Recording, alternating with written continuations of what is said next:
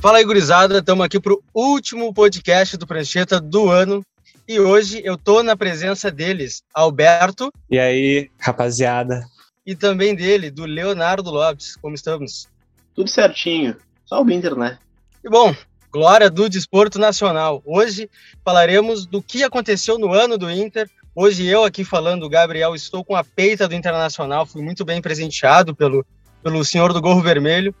E a gente vai comentar o que aconteceu tanto na base, que eles foram muito campeões esse ano, o que a gente vai esperar, porque tem a vinda de um técnico ou de outro, a gente não sabe o que está acontecendo, e vamos projetar os próximos reforços, o que a gente pode esperar desse ano. Então, tá animado? Então bora pro jogo.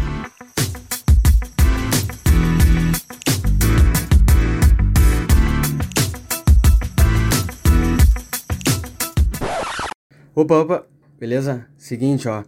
O podcast que tu vai escutar a seguir foi gravado dia 26 de dezembro, no domingo. Cacique Medina foi anunciado hoje, no momento deste áudio, dia 27 de dezembro. Então, as coisas que a gente vai falar foram confirmadas, mas as ideias seguem as mesmas. Então, nem te preocupa. Só fica aí, quando a gente falar quando Medina for anunciado, te liga que ele já foi, tá? Beleza. Segue daí. Bom, então começando, cara, eu queria começar comentando já pela parte do técnico que eu acho que é mais fervorosa entre os torcedores e jornalistas esportivos pelo Brasil afora, né? Porque até o André Hernan, que não trabalha com o Internacional, acabou falando que o, que o Paulo Souza, que agora foi, foi citado como o novo técnico, finalmente o novo técnico do Flamengo, ele tinha cravado que ia vir para o Inter. Antes tinham cravado que vir o Medina, antes tinham cravado que vir o, o, Domingues, o cara do Colón. Então a gente ainda não tem uma certeza absoluta de quem que vai vir e o que trabalho está sendo apresentado. Então, Léo, começa me dizendo qual é a tua expectativa para o novo técnico. Agora, provavelmente vai ser o Medina, porque melou o Paulo. Então, eu queria saber o que, que tu acha do trabalho do Medina, o que, que tu acha que pode vir para o Internacional de diferente para o próximo ano. Eu acho que com essa situação, o Inter acaba tendo que virar refém né, do técnico. Porque toda essa novela que se caracterizou entre essa dança dos técnicos foi aquela a coisa do plano B, né? O Medina acabou sendo o plano B do Inter, assim como o Paulo Souza era o plano B do Flamengo, e assim como o Inter é o plano B do Paulo Souza. É, Visse que o, o Flamengo, que o, perdão, que o Paulo Souza acabou utilizando o Inter como uma forma de barganha para poder é, fechar com o Flamengo, é, é dito que a direção ficou muito frustrada, né? Só que a gente não pode tirar dessa questão, dessa nessa fórmula, o quanto o, a direção colorada ela ainda é inexperiente nessas casos de, de contratações e negociações. A gente pode ter exemplos também do Felipe Melo, que era dito como certo no Internacional e acabou indo no Fluminense. É, não sei se é questão de, de segurar informação, de ter vazamentos, mas a gente percebe que essa direção ela é, é bem inexperiente nesse sentido. Sobre o Medina, que provavelmente, né, não dá para cravar nada, porque na última semana a gente percebeu que cravar alguma informação é muito difícil. É, eu, é, a gente percebe que a, a, direção ela não tinha um norte é, a procurar, assim, porque tanto o Domingues, tanto o Medina e o Kudê, que foi a ficha 1 de procura do Inter, nem todos se assemelham. É, a única similaridade entre eles é que estão, são estrangeiros, né? É, eu, particularmente, preferia que fosse um técnico brasileiro até para entender um pouco o tamanho do internacional e saber o que aconteceu na aldeia. Por exemplo, o áudio do Paixão.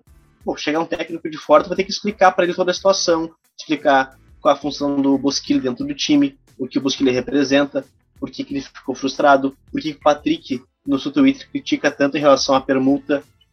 Então eu acho que um técnico de fora vai ser um pouquinho a mais uh, de, vai ter um tempo a mais de demora para adaptação, sendo que a pré-temporada já começa semana que vem, praticamente, daqui a uns 10, daqui a uns 10 dias. E, então, o Medina, mesmo não sendo um grande conhecedor, entre os citados era o meu predileto, porque o Tagueres fazia bom, boas campanhas nos últimos anos. Eu não sou o, o, o maior acompanhador de futebol argentino, mas é um time emergente que vem fazendo boas campanhas. Obviamente que eu espero que dê certo, porque eu sou colorado não de qualquer coisa. Eu vou descer pro Inter, não para minhas teses.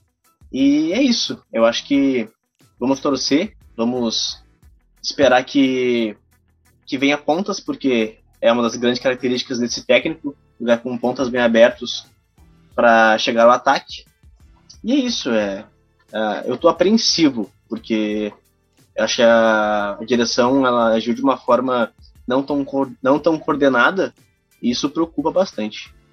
Em partes, eu concordo com o Léo na questão de que eu preferiria, mas isso é preferência minha, um treinador brasileiro. Mas para quem me conhece, esse que talvez até um pouco superlativo demais, a minha preferência seria senhor Adenor Tite da seleção brasileira, mas enfim, o que eu quero dizer é que são coisas impossíveis, improváveis e mão de obra de qualidade é escassa hoje aqui no Brasil. Gostaria muito de um estrangeiro que já conhece a realidade do futebol brasileiro. Meu sonho de princesa assim seria o Vovoida no Inter. Mas acho que acima de tudo a questão não é o técnico em si, e sim a característica de jogo que a direção procura. Por quê?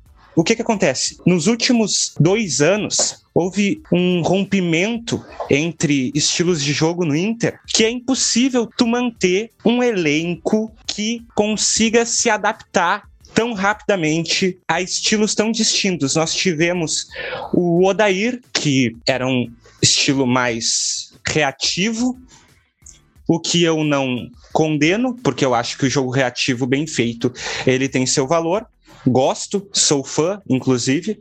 Gostaria muito do Odair de volta no Inter. Mas enfim, saímos de Odair pro Kudê, que era um estilo mais propositivo, de posse de bola. Do Cudê nós saímos para Abel, um estilo reativo. Do Abel nós saímos para o Angel Ramírez, estilo propositivo. Do Ramírez nós viemos para o Aguirre, ou seja, nunca houve uma linearidade, uma sequência no estilo de jogo do Inter. Então eu acho que o que a direção deve priorizar no momento não são nomes, não é necessariamente a qualidade de técnico. Ah, fulano é melhor que ciclano ou fulano é mais campeão que ciclano. Acho que primeiro tem que se desenhar. Bom, o que que essa direção, a direção do Barcelos, vai priorizar? É o futebol propositivo? Então vamos atrás de um técnico com futebol propositivo, ainda que, por exemplo, seja um técnico menos vencedor que um Abel Ferreira da vida. O Medina ele tem um trabalho no Nacional e um trabalho no Tadieres. Ele foi bem no Nacional, ele tem dois títulos, de apertura e o de título de campeonato intermédio de 2018. Mas eu ainda acho muito como uma aposta e o Inter, nos últimos, no, nos últimos anos, apostou muito.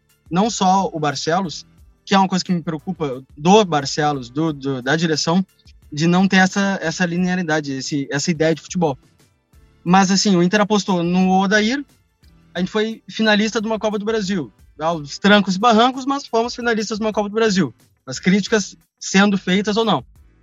O Inter com o Abel, que foi um cara que depois que saiu o Cudê, que também era muito criticado e foi líder do brasileiro, o, o, o Abel ficou um gol de ser campeão brasileiro, de tirar o Inter da fila da, da seca.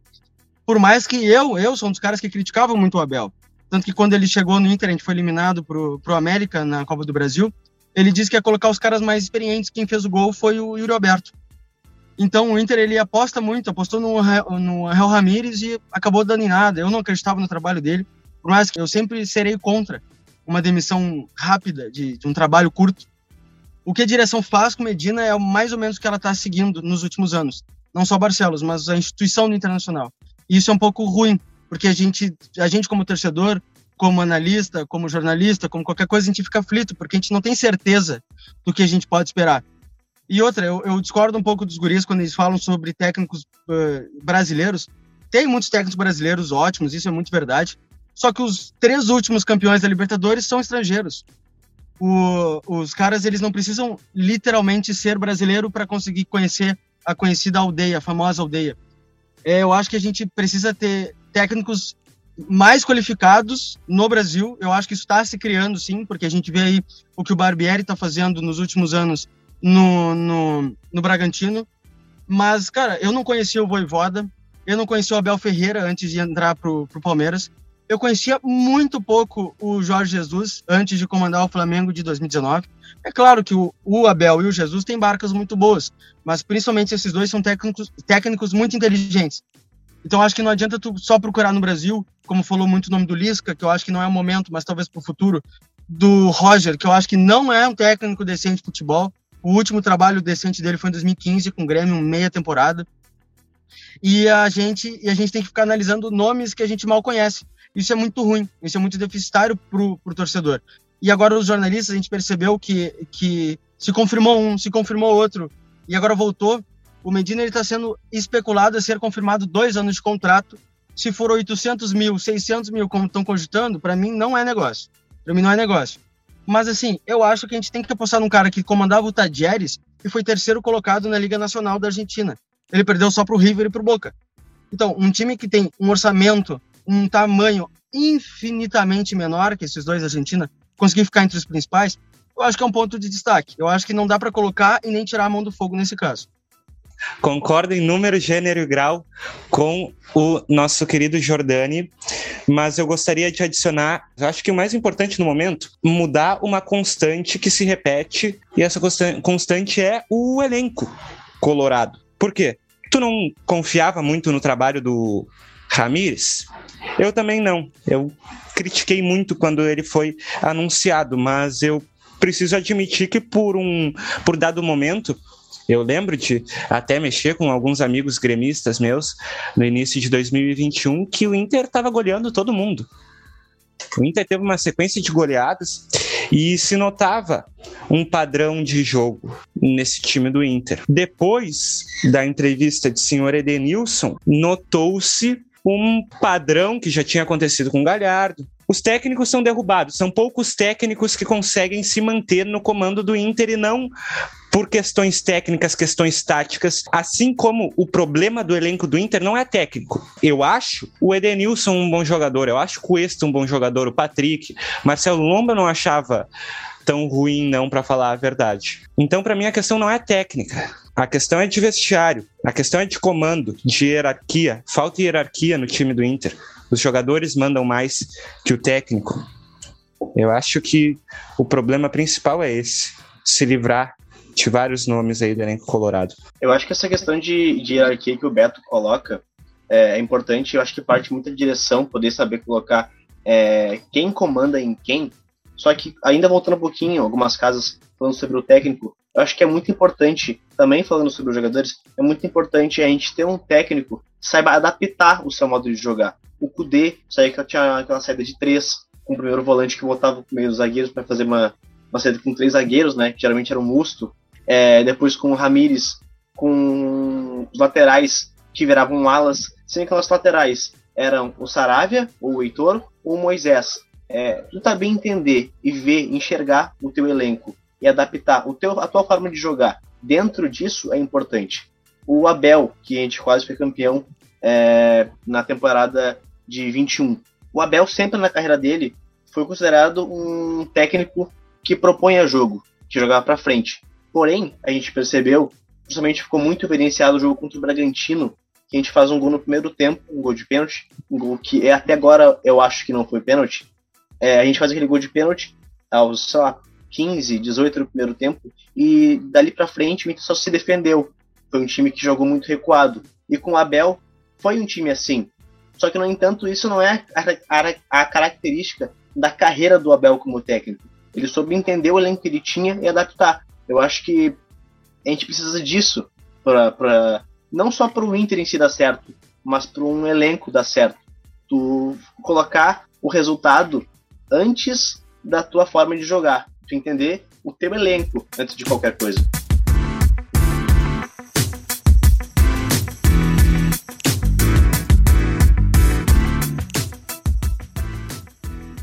Cara, agora pra gente começar a conversar de, de fato sobre o nosso elenco, a gente tem que começar, eu acho que da base, literalmente. Nossa base hoje é uma das maiores esperanças que a gente tem. O, o trabalho que o Grossi, o cara que veio do River Plate, ele já veio em 10 meses de trabalho. Temos no sub-20 temos uma tríplice coroa. A gente ficou ali no quase numa Copa do Brasil, que depois a gente ganhou a, a, a disputa da Supercopa contra o Curitiba campeão. O sub-15 tem título, o sub-17 tem título. Eu acho que por aí que a gente começa a ter um, novos olhares, melhores margens, porque a gente pode esperar do Inter de venda de integrar o elenco, porque a integração do elenco é muito importante no momento onde tu é um clube muito quase quebrado. O Inter, graças a Deus, não se explica como também, não deve salários, o Inter paga em dia, não deve, mas tem dívida por aí. O Inter é um dos top 5, se não me engano, dos clubes mais endividados do Brasil. É, então, cara, o, o, Inter ele, ele vem na base, agora vão vir sete jogadores principais, sete jogadores da base para principais. O nome são aqueles que já estavam, o Cadorini, que já tem dois gols no principal, o Juan Cuesta, que fez gol na final do, do Campeonato Brasileiro, do Sub-20, e o Anthony, que é o goleiro. Juntando-se a eles, temos o Tauan Lara, que é lateral, o Matheus Dias e o Thiago Barbosa.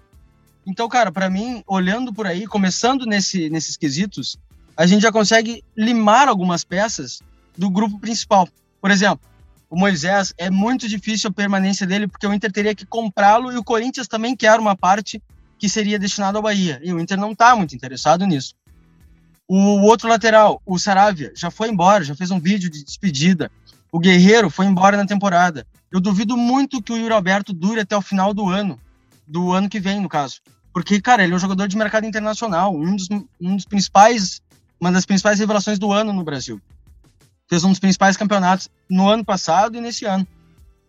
É, a gente tem um Edenilson que dificilmente vai ser vendido para o Brasil. O Galo queria ele, mas é duas vezes mil, duas mil vezes o salário dele para quebrar contrato para clube do, do Brasil. Mas o exterior está sempre aí mostrando a, a, a Arábia está sempre muito interessada, né? E a gente tem, cara, a gente vai ter uma reformulação muito grande, porque eu duvido que se aparecer algumas propostas para jogadores que não são muito queridos ultimamente, como o Cuesta, que foi ali, teve uma chance de ir para São Paulo, não sei se já morreu. Uh, o Lindoso, se vier, duvido que fique, vier uma proposta, duvido que fique. Dourado, muito menos, mas o Inter tem que ter elenco, não dá para vender todo mundo.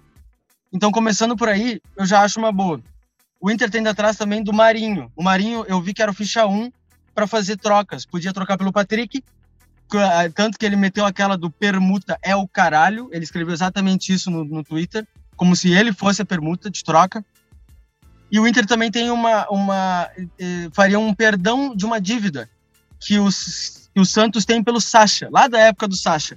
Então o Inter dá uma quantia em dinheiro, se não for o Patrick, dá uma quantia em dinheiro, perdoa a dívida do Sacha e vem o Marinho. Eu acho que é uma contratação excelente para o Internacional. Excelente independente de qual será a proposta do técnico, se for Medina ou se daqui a uma semana apareça outro, outro boneco para comandar. Então, assim, o Inter, ele, ele, ele, comparando os outros clubes, a gente está nas pernas bambas indo muito devagar também. Porque a gente já tem aquela, aquela ansiedade de ver o que, que vai começar a acontecer, porque, bem como comentou o Léo, a nossa temporada daqui a pouco começa, a pré-temporada já vai esquentar, os jornalistas já estão com o microfone na mão, no Twitter, colocando e publicando coisas, a gente vê que não está dando muito certo. Então a gente tem que ver qual é o caminho que a gente vai sair para depois da base. Mas a base, pelo menos hoje eu vejo que ela me dá muita esperança de ter pelo menos não disputar mais para não cair, porque uma, uma hora do campeonato a gente ficou, será que a gente vai chegar perto da zona? O Inter teve uma vitória a mais do que o Grêmio. O Grenal, o Grenal fez o Inter não cair, fez o, o Inter rebaixou o rival no Grenal com o gol do Tyson. Isso é muito perigoso. Eu sei que fica simbólico, pô, o gol do Tyson rebaixou, rebaixou o irmão, não sei o quê, mas, cara, é uma cabeçada se ela vai na trave, o Inter podia estar em outra situação na tabela, sabe? Eu sei que é, é, tu ficar no e se é muito é, é, é, pegar pesado demais. Mas, cara, se o Edenilson tivesse dois centímetros atrás naquela bola do Corinthians, a gente era campeão brasileiro.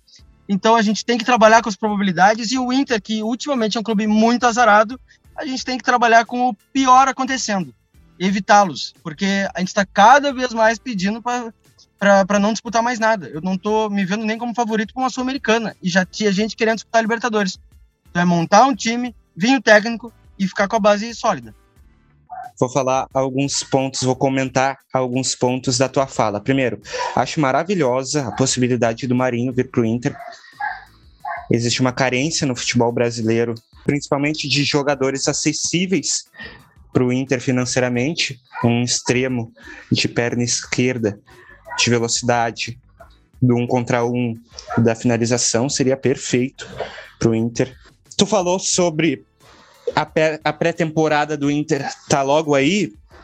E eu acho que isso é um ponto positivo, porque esse ano nós vamos ter uma pré-temporada. Não pegamos pré-Libertadores nem nada do tipo. E, inclusive, assim como tu, gosto de o Inter não ter se classificado para Libertadores, porque, enfim, seríamos figurantes de luxo no máximo. E sobre a base, que é o principal que eu queria comentar, o caminho para o Inter voltar à vitória, aos títulos, é justamente esse: integrar a base ao grupo profissional, mas principalmente eliminar alguns jogadores do seu elenco, porque tu pode notar, nós já temos vários jogadores jovens no time do Inter, Gustavo Maia, Palácios, o próprio Yuri Alberto, Maurício. Mas, por exemplo, por que, que o Palácios por muito tempo não entrava no time do Inter?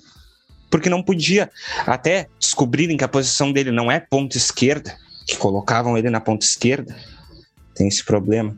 Jogador que faz essa função ali, mais ou menos de segundo atacante, geralmente o pessoal quer jogar para as pontas. Faziam isso com o Nico Lopes, enfim. Porque o Patrick tem lugar cativo na ponta esquerda do Inter. A mesma coisa acontece com o Gustavo Maia.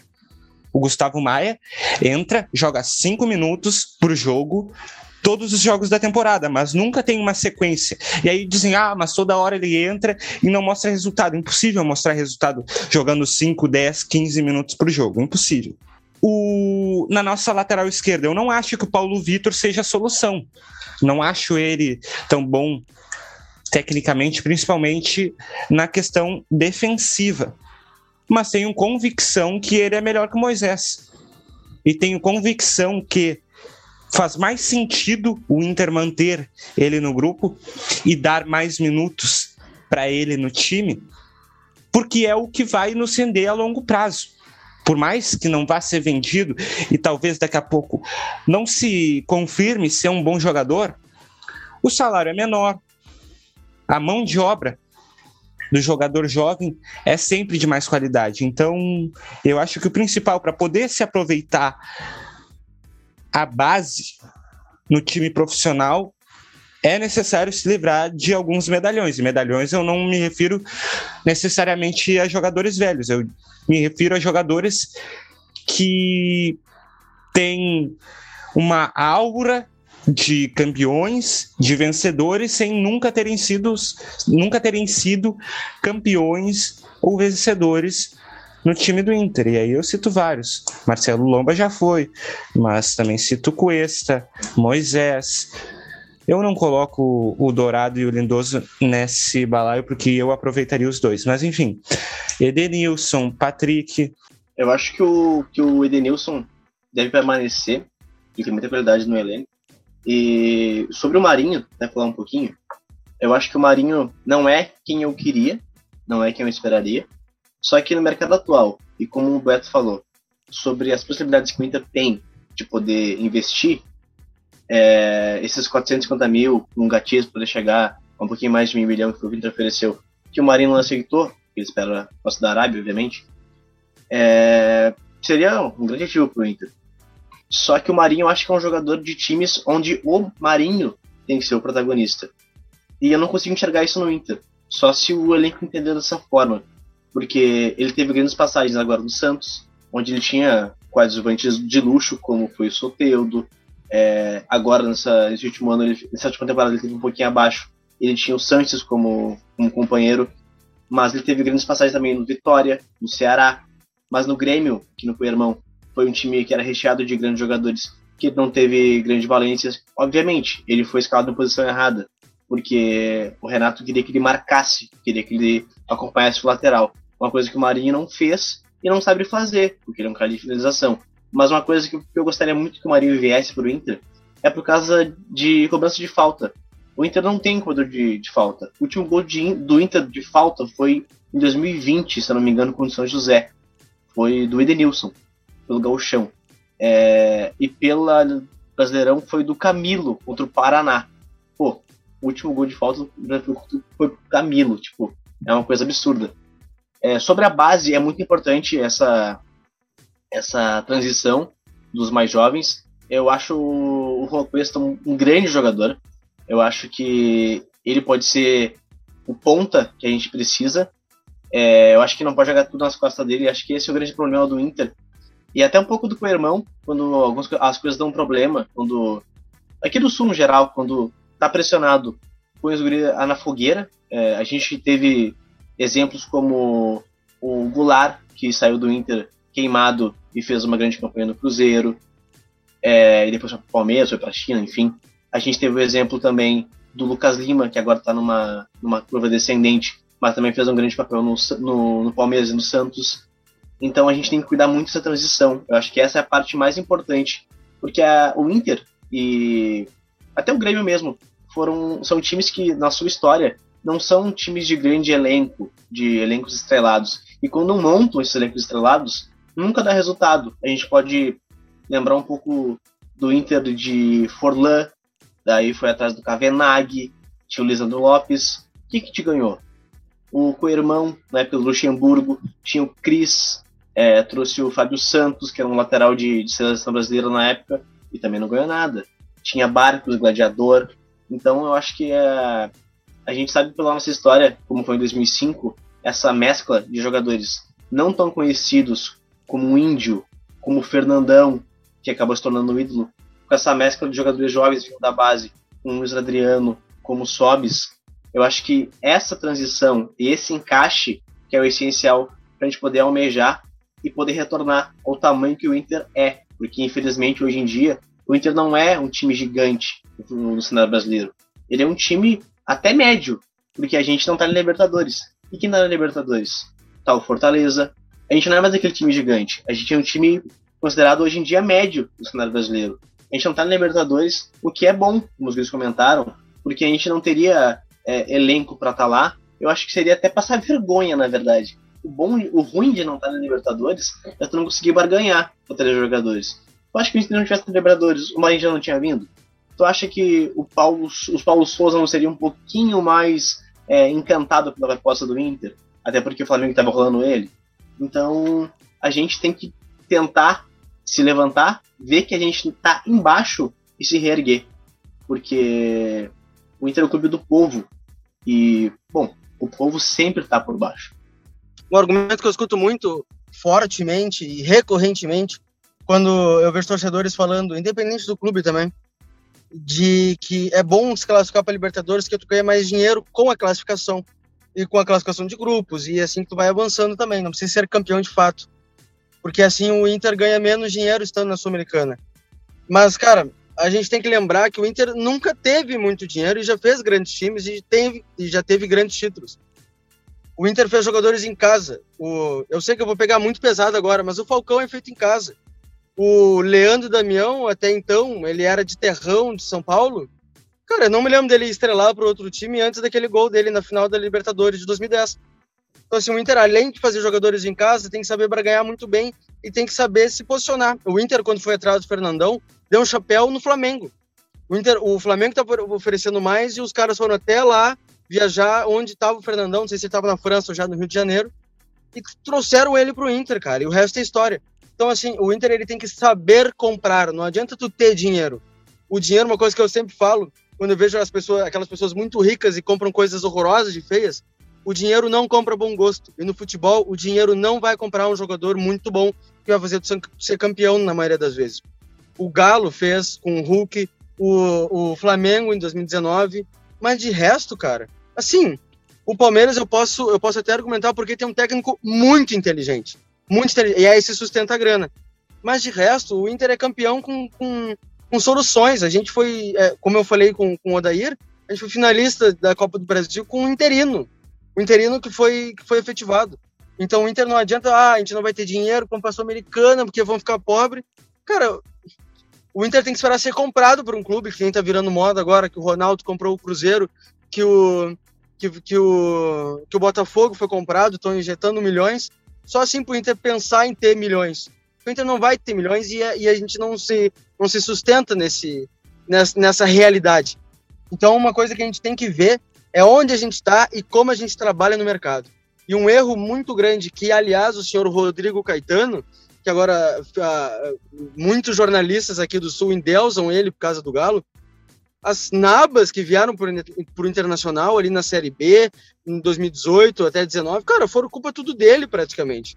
O Inter trouxe Natanael, Bruno Silva, são jogadores horríveis, que são reservas de times de, que, que lutaram para não cair para a Série B, de times que estão agora na Série B. Então, cara, pelo menos assim, a gente tem que ter uma noção de como se portar no mercado. Que o Inter, como disse o Léo, não é mais um time de primeira prateleira hoje. O Inter, no, cenário atual, está correndo muito atrás e tem que saber correr atrás. Os clubes que correm atrás, o Fortaleza é o maior exemplo disso. Não era a primeira prateleira e hoje está na Libertadores. Ele chegou, óbvio que ninguém acreditava, não acreditava, mas chegou a disputar título do brasileiro na metade do campeonato. O Fortaleza, todo mundo falava, ah, é que nem elefante em cima da árvore. Ninguém sabe como chegou, mas uma hora vai cair. E não caiu, ficou, foi classificado. Porque tem muito trabalho, gestão e inteligência. O que falta no internacional. É que falta em muitos clubes que a gente vê, como a gente está citando o Grêmio aqui, que, que sabe Deus lá como também foi rebaixado para a Série B. Graças a Deus foi rebaixado para a Série B. É culpa de muita incompetência. É muita incompetência. E o Rio Grande do Sul passa por um momento extremo de incompetência. No Sul, aliás, o único clube que eu vejo com planejamento melhor é o Atlético Paranaense.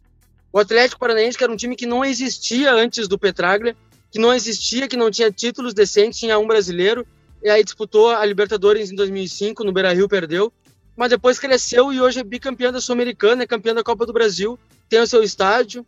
Então, cara, é um time que cresceu aos poucos, é um time que foi para cima, é o que está acontecendo com o Ceará agora. Não duvido que daqui a dois, três anos o Ceará vire o que o Fortaleza tá, com as contas pagas, com, com, com novos olhos de investidores, de jogadores, de empresários, porque é um clube que está disputando e tem chance de ganhar. Não só a Copa do Nordeste, como tem chance de ganhar a Sul-Americana, por exemplo. O Inter contra o Ceará, naturalmente seria favorito contra o Ceará, por causa de camisa, por causa de, de cultura. Mas eu não duvido nem um pouco o Ceará passar por cima, porque hoje o planejamento do Inter é escasso. É uma coisa que a gente está tá rezando para que melhore.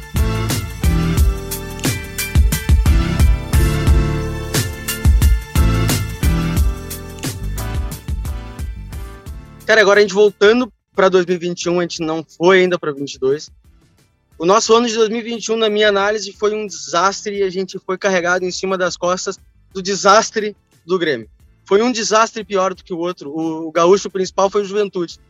Então, eu acho que 2021 foi carregado nas costas do quase do, de 2020 e 2021 foi feito um buraco, porque a gente sabia que a gente não poderia chegar tão longe como a gente chegou em 2020 e era um, foi um quase tão grande, tão grande que a gente meio que ficou mais desanimado ainda. Tentamos apostar lá que a gente falou no mar. Começamos bem no ano, só que a gente é, é aquela falsa goleada, sabe? Aquele falso, falso time jogando muito.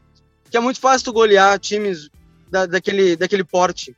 Meu, vocês vão lembrar que a gente não fez um gol sequer no famoso Always Ready, um time inovador na Libertadores. Então, assim, cara, a gente pode fazer seis, 10 num time quase segunda divisão da Colômbia, da Venezuela. Nada adianta, cara. Tu tem que fazer, tem que jogar justo contra times da Série A do Brasileirão, que são muito melhores que todos os times praticamente da, do continente inteiro. Tu tira ali alguns times do Uruguai, poucos, o dois times ali do Paraguai, que e, e aí ainda com muita ressalva, e os times da Argentina, uns quatro no máximo da Argentina hoje, dependendo do clube que tu é a gente começou um ano achando que a gente ia estar muito longe, que estouramos, que é o Tyson, que o Yuri Alberto é seleção. E isso veio uma falsa sensação de que o Inter estava estourando de novo. E aí, beleza, não foi o mar. Não foi o mar, até porque não ganhou o galchão. E infelizmente no Rio Grande do Sul, ainda mais pro Inter, se tu não ganhar o galchão, ó, pé na bunda do cara. Eu discordo disso. Eu sustento o treinador se ele não for campeão do galchão, dependendo de como tivesse sido o desempenho dele que nem sempre é culpa do técnico, né? O elenco que se mantém por anos também tem parcela de culpa e nunca e nunca foi nunca sofreu consequência. Mas o, o Internacional ele acabou não ganhando a não ganhando o gauchão. E depois disso, depois do Mar ter sido embora, depois daquele 5 a 1 humilhante por Fortaleza, depois daquela mais uma eliminação na Copa do Brasil pro Vitória, eu achei que ali já era a hora do cara ir embora, porque, cara, tô parecendo um futebol pífio. As ideias dele eram pífias em jogadores pífios. Então, era unir o inútil com o desagradável. E foi o que aconteceu. Foi embora. E eu acho que o Inter, ele trouxe o, ele trouxe o, o, o Aguirre de volta por alguns motivos. Primeiro porque é um ídolo recente. E a torcida, quando tá fervorosa, quando tá, quando tá animada por alguma coisa, quando tá fazendo protesto, traz um ídolo que é mais fácil de acalmar os torcedores. E o Aguirre, principalmente dos técnicos, é o ídolo mais recente, tirando o Abel. Mesmo não tendo ganhado nada, aquela Libertadores ficou muito marcada com o trabalho dele. É, então, cara, eu acho que o trabalho dele ele foi médio para ruim, principalmente no final da temporada. No final da temporada, depois que veio a, a, a sondagem dele para treinar a seleção uruguaia, também não sei como, quem é que se interessou pelo trabalho dele. Ali ele viu que juntando ganhar o Grenal e depois disso eu vou largar para a seleção, ele jogou, ele jogou toalha, ele jogou toalha. Os jogadores já deram declaração. O Edenilson, quando ele recebeu a bola de prata, ele deu a declaração falando que o campeonato do Inter foi ganhar o Grenal. Acabou o Grenal, acabou o campeonato. Deu sorte que tinha 38 rodadas e tinha times piores. Porque o Inter, o Inter ficou meio que a deriva, viramos um time de meio de tabela esperando terminar o campeonato. Ainda bem que o campeonato tinha um monte de, de vaga para a Copa Internacional. Só o Juventude, que foi 16, não foi para lugar nenhum, nem caiu, nem foi para nenhuma, nenhuma, nenhuma competição internacional. Mas o problema é que o Inter, a cabeça dos torcedores, é, cara, vamos disputar título sempre, porque a gente é um internacional, porque a gente tem título, porque a gente tem que ir para cima, a gente tem história. Só que história, a camisa, ela tem um limite. O Inter chegou nesse limite. E a gente percebeu. Então, 2022 é o que a gente tem que é, é, 2022 a gente tem que olhar para 2021 e falar, ó, a gente fez isso, isso e isso. E anotar no caderno das coisas que não podem ser repetidas. E tem muita coisa que, que não pode ser sustentada. A gente só vai. No, os jogadores que a gente só vai levar nas costas de novo é o Edenilson, o William Alberto, o Daniel, talvez, se voltar em boa forma, e o, e o Tyson. Porque de resto, de resto vai ter que correr atrás, porque tem muita coisa para fazer. Cara, para a gente falar sobre o nosso ano de 2021, primeiro a gente tem que contextualizar a temporada 2020, né? Que na verdade foi um vácuo de poder no Brasileirão, porque foi aquele período entre saída do Jorge Jesus e, enfim, até hoje o Flamengo não conseguiu se reestruturar. Foi campeão por incompetência do Inter, mas o Inter conseguiu disputar o Brasileirão até o último lance do Brasileirão, até o lance que encerrou o Brasileirão 2020, não foi necessariamente por valências técnicas, por mérito técnico, tático, nem nada disso. Foi mais na questão da motivação. Enfim, o Abel eu considero um grande motivador. Então, a partir do momento em que esses clubes se reestruturaram e, por exemplo, chegou o Atlético Mineiro como uma terceira força, na verdade, terceira não, porque foi campeão do Brasileirão, como mais uma força do Brasil, tem o Corinthians aí se estruturando bastante e um que muita pouca gente cita nesse grupo, que é o Atlético Paranaense, que, querendo ou não, já foi campeão aí três anos seguidos. Uh, e eu acho que é essa linha que o Inter tem que seguir, começar a entrar nessa linha de humildade, eu diria, de se entender como não estamos no nível dos, entre aspas, gigantes brasileiros no momento então vamos, por enquanto, nesse vácuo, nos contentar com competições relativamente menores, como Sul-Americana, Copa do Brasil, assim como o Atlético Paranaense fez e cada vez mais consegue se estruturar. Eu seguiria nessa linha, focando num estilo de jogo, trazendo técnicos que priorizem esse estilo de jogo, essa variação tática também, a adaptação ao elenco, como o Léo disse antes, para passo a passo, temporada a temporada, a gente voltar ao topo, a gente chegar principalmente financeiramente próximo de clubes como Palmeiras, Flamengo, Atlético Mineiro, Corinthians, porque não vai ser de uma hora para outra e qualquer pessoa que ache isso no momento é absolutamente utópica. E também esse essa tal dessa reconstrução que falam que já deveria ter sido feita, já o Inter bateu na trave em dois anos seguidos, essa reconstrução, reestruturação, ela não pode acontecer simplesmente num vácuo de títulos. Não é porque o Inter está se reestruturando que a gente tem que se contentar em ficar em segundo no Brasileirão, em ficar no meio da tabela ou ser eliminado nas oitavas da Copa do Brasil.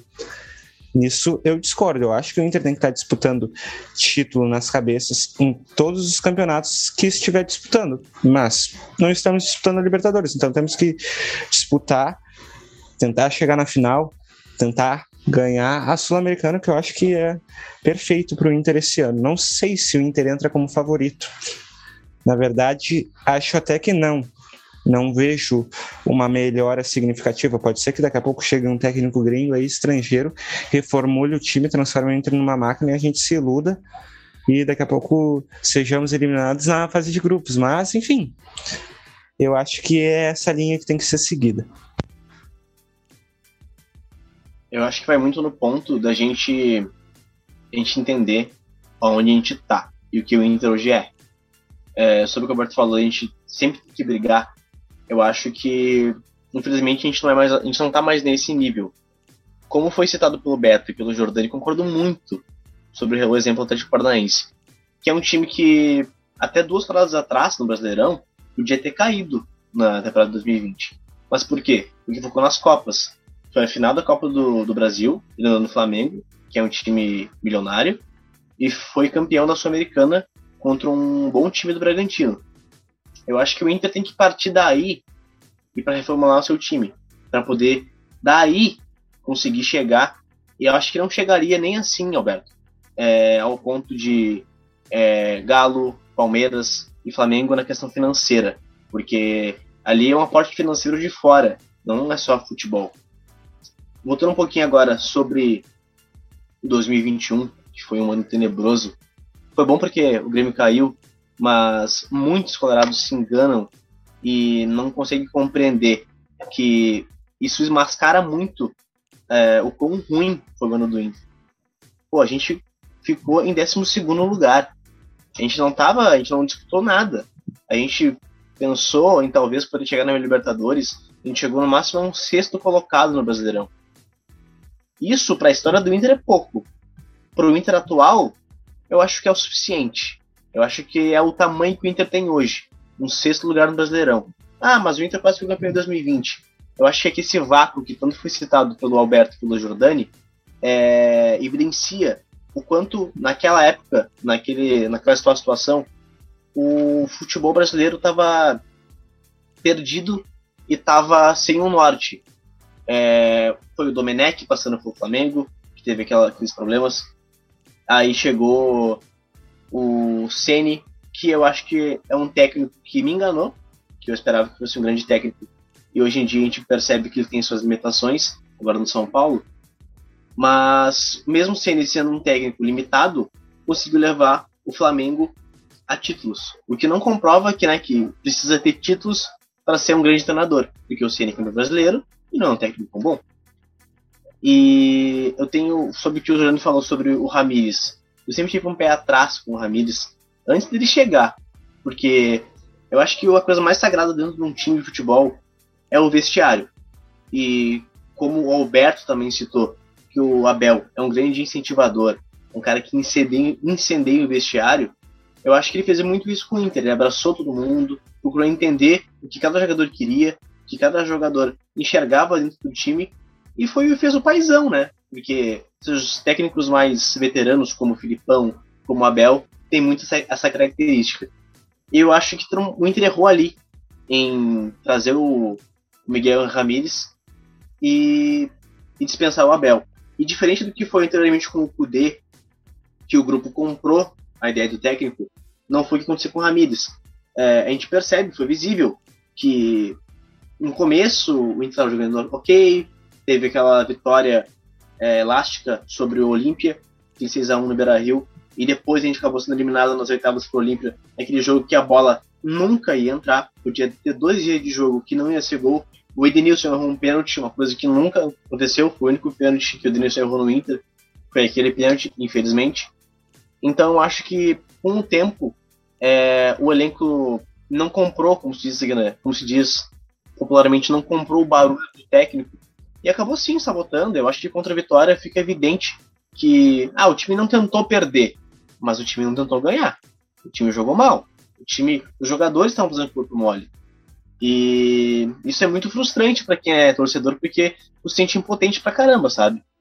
E sobre o Aguirre, que vem como um tampão, o que também evidencia um pouco dessa falta de rumo que a direção procura num técnico, tanto que as ideias do Ramires são totalmente distintas das ideias do Aguirre, e mesmo assim vem o Aguirre, provavelmente sobre o que o Jordani citou, para trazer um técnico que recentemente foi ídolo da torcida, foi naquele, naquela Libertadores de 2015, eu tenho medo que seja feito novamente isso.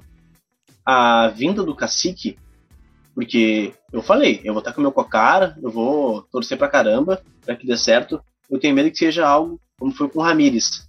Essa aposta num técnico novo não consiga adaptar o seu modo de jogar. Eu enxergo o futuro de uma forma muito difícil, assim como foi o último ano. 2020 eu acho que foi um ano a par.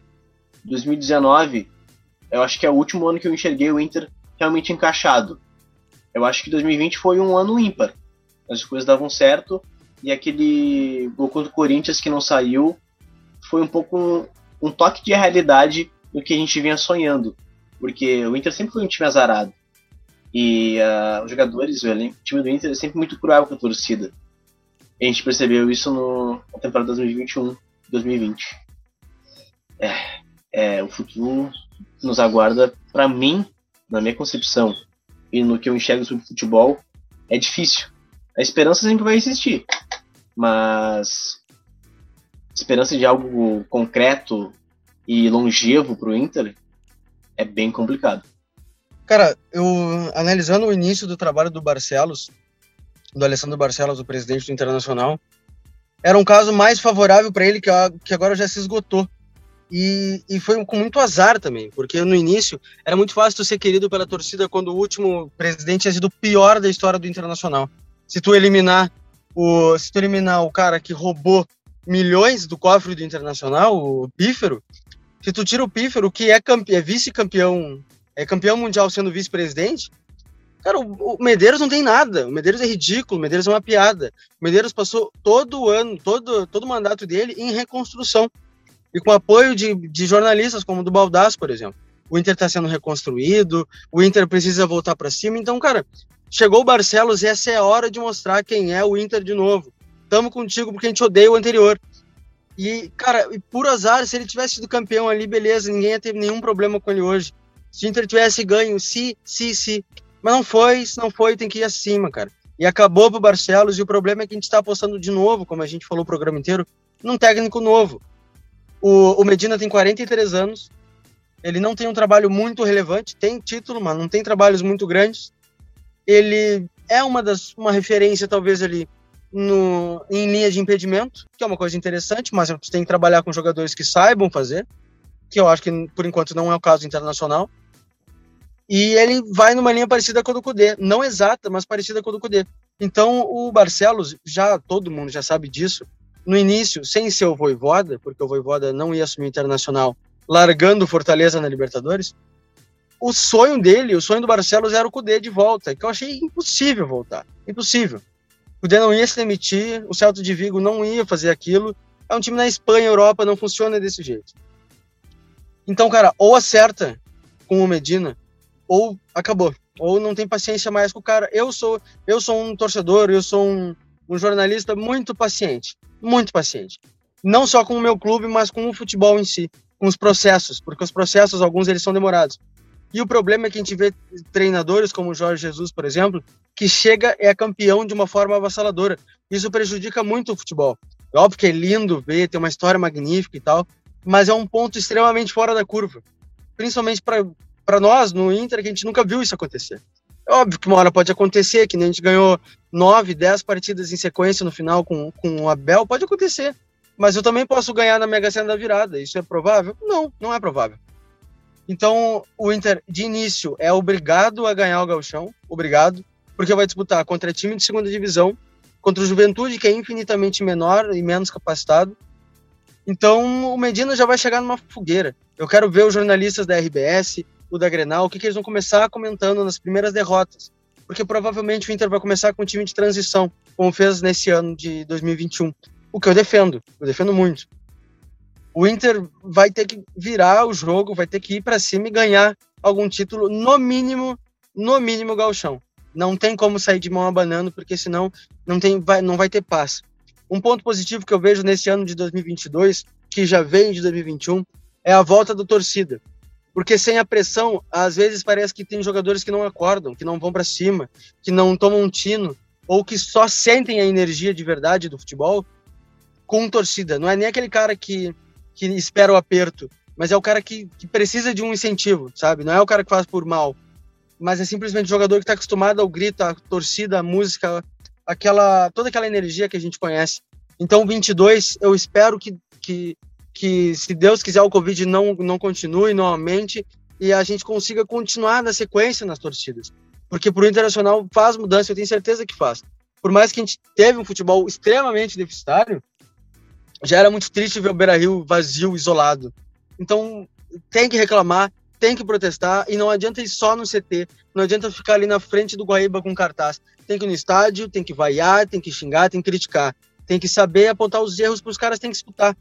Então 2022 talvez venha isso para os caras tomar mais um tino. Mas isso eu acho que também no futebol inteiro, é no, no Brasil inteiro. É bom para o Inter, é bom para todo mundo.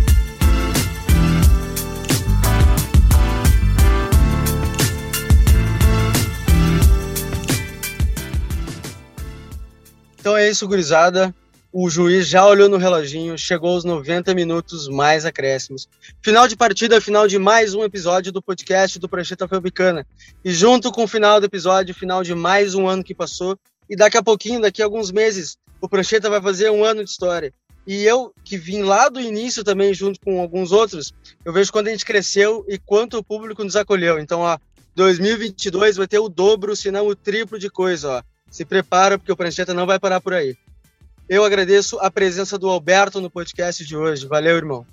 Fechou, finalizou. Valeu aí pela presença, Jordani. Muito obrigado pelo convite. E também para o Léo. Valeu, irmão. Até a próxima. Valeu, Jordani. Muito obrigado. E, Marcelos, chama um índio para esperar o cacique. A pera tá pronta. Só o que espera de ti. É isso. Eu sou Gabriel Jordani. A gente se vê ano que vem. E até mais. Um abraço. Valeu.